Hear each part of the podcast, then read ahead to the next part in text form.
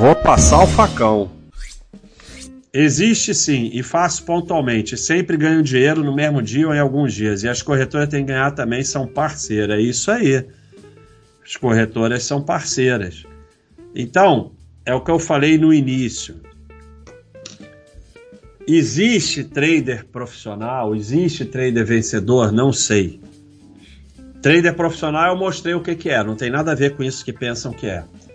Mas eu posso garantir para vocês que se existir, ele não está preocupado com o vídeo do Baster falando, ele está achando ótimo que o Baster fale que não existe. Porque a última coisa que ele quer é que saibam que ele existe. Então, todo mundo que vem no meu vídeo, no Facebook, aonde for, dizer que ganha com trade, ou tá caçando cliente, e o cara ganha mesmo, que ele faz aquele negócio de mostrar boleta, faz um monte de trade no dia, pega um vencedor. Os que perdem não faz diferença, porque ele vai ganhar muito mais em corretagem, curso, tudo isso. Então, é, o cara que ou é caça cliente, ou é boba alegre, que ou vai ou tá ganhando, dando um azar de ganhar no início, ou tá se enganando. Então, o cara que eu faço pontualmente e sempre ganho dinheiro. Então, para que que faz pontualmente? Por que, que não faz mais com mais dinheiro e não tá bilionário em Mônaco, sabe?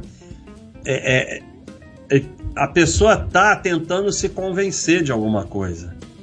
Mas realmente, se fosse verdade, primeiro estava bilionário e depois não estava preocupado com o meu vídeo. Vim aqui comentar no meu vídeo, meu amigo. Ou você está caçando cliente ou é bobo alegre. Porque se você fosse trader mesmo, você estava cagando pro que seu Baster fala. Cagando. Inclusive, eu não entendo esse pessoal que vem aqui todo dia falar mal. Eu não, me incomoda em nada. Mas vocês não são obrigados a vir aqui ver meus vídeos e comentar, não. Vocês podem simplesmente parar de ver. Eu não sei se vocês sabem disso. Só falou besteira sobre fundo imobiliário, concordo. É notório que não conhece nada sobre o assunto, concordo. As cotas do fundo imobiliário sempre sobem no longo prazo, sempre, é garantido. Então, há o ganho real em dividendo e nas cotas. Dividendos são o juro do empréstimo de financiamento, papel ou aluguel dos inquilinos, só isso. Então, nós aprendemos que FIIs sempre sobem no longo prazo. Aí você veja o quanto as pessoas têm desconhecimento do que é investimento. Quem sempre sobe no longo prazo? renda fixa. Por isso, o rendimento é pequeno. Começa na poupança, que é a que tem menor risco. Vai para o Tesouro Selic, o risco é um pouquinho maior. Vai para o Tesouro IPCA, que já, né, pode ter perda se você vender antes do vencimento. Então, conforme o potencial de retorno vai aumentando, o risco vai aumentando. A ação pode ter retorno maior, risco, risco maior. E mesma coisa com FI. Se FI fosse garantido que vai sempre subir no longo prazo, pagaria no máximo o CDI. Não ia pagar mais do que isso. Então, e o dividendo, da mesma forma que as ações, são descontados. Pode se iludir, mas eles são descontados. Bota bota um dinheiro pequeno em FII em relação ao seu patrimônio e tira os dividendos todo mês e vê o que, que vai acontecer. Você vai cada vez comprar menos com os dividendos. É óbvio. Então, é, é, é, é muito dura essa realidade dos dividendos. Mas é, é, é a dura realidade. Ninguém vai te dar dinheiro de graça. Não existe isso. Né? Então, faz essa experiência. Você consome, sei lá, 5 mil por mês, bota 50 mil em FII, tira os dividendos, tira os dividendos, tira os dividendos e bota aquilo para ajudar nos, no, nas compras, vê daqui a 5, 10 anos o que, é que vai acontecer. Patrimônio não sobe se você tirar a renda. Não quer dizer, como ficam aí os caras escrevendo, ah, então basta você tá falando que vai ter que trabalhar para a vida toda. Não, você pode tirar parte da renda, você vai ter que saber administrar seu patrimônio. No início você reaplica mais, conforme o patrimônio vai crescendo e você vai envelhecendo, você vai podendo usar mais. Mas se você acreditar em renda e, e já for usando desde o começo, o patrimônio não vai crescer e você vai receber cada vez menos renda. É isso aí. Esse negócio de 9 mais 1 é 10 é bullshit. É verdade. A maioria dos brasileiros não constrói patrimônio algum sem financiar imóvel. É isso que a maioria deixa herança. A maioria das famílias com filho não há espaço para apoio. Agora a parcela do financiamento é obrigação de pagar. Então, aqui há, du há duas coisas muito comuns. Uma é a tal da maioria a maioria não interessa, interessa você tentar melhorar. E quando você tenta melhorar, e quando você melhora, quando você evolui, você está melhorando o mundo e você pode ajudar os outros, pode ajudar os mais pobres. Então, o argumento de maioria não serve para nada, é inútil. Qualquer um pode melhorar dentro das suas condições. Qualquer um pode ficar um pouquinho melhor e você é um indivíduo maioria não faz a menor diferença. Agora, isso é uma verdadeira maluquice. Eu não consigo poupar, mas eu consigo pagar a parcela do financiamento. O, o fato concreto é que você vai terminar com muito menos patrimônio, porque vai dar um dinheirão para o banco na forma de juros. Pode acontecer um problema você vai perder o dinheiro que pagou e vai perder o imóvel e vai destruir sua vida.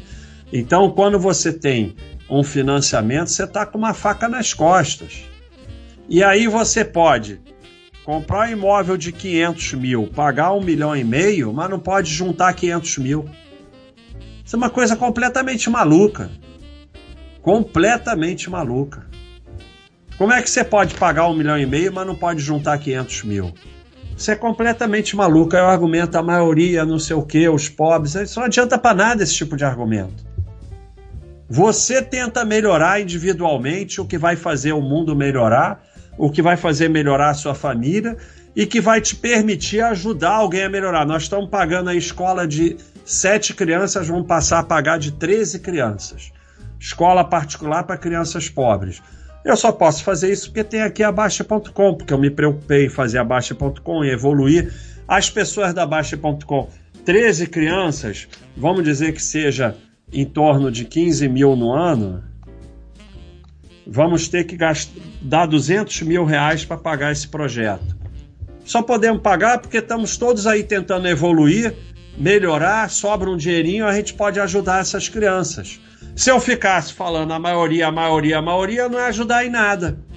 Então a maioria não serve para porcaria nenhuma. Essas 13 crianças, só o fato delas fazerem uma escola melhor, conseguir entrar para uma faculdade, vai melhorar a vida da, da, facu, da família delas. Ah, mas isso não vai melhorar o mundo, vai resolver o problema do mundo aí no Brasil. Vai resolver dessas crianças. Para elas a vida vai melhorar.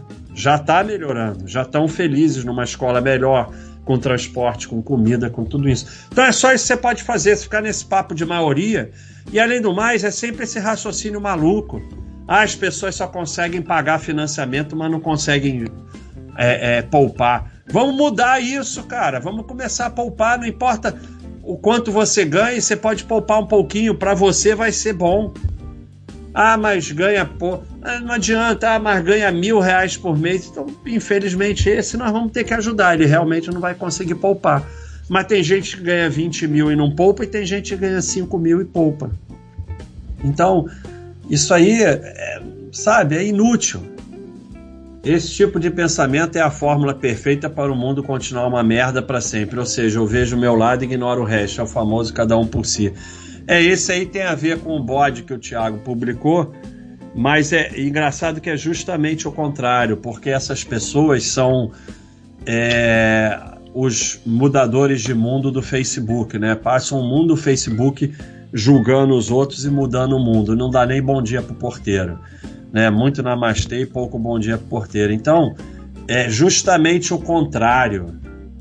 É, como tá lá no Talmud, quem, quem salva uma vida salva o mundo inteiro. Então é justamente o contrário.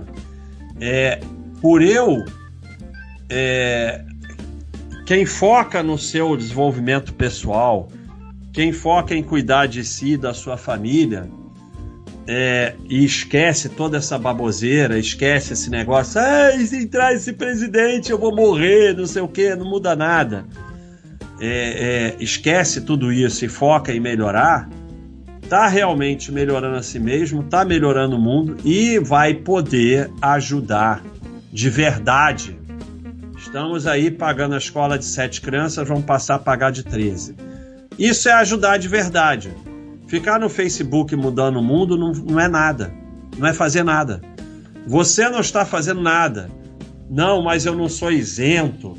Eu reclamo. Eu tenho. Não está fazendo nada, meu amigo. Você não está fazendo nada. Você não está mudando nada. Não está acontecendo nada.